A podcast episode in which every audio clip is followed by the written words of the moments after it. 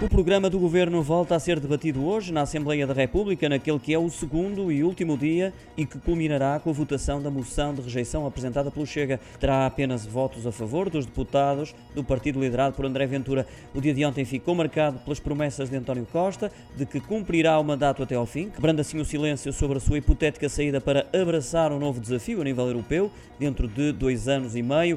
Anunciou também que a proposta de Orçamento de Estado de 2022 será apresentada na próxima próxima semana e antecipou que o crescimento económico será um dos desafios centrais da governação nos próximos quatro anos.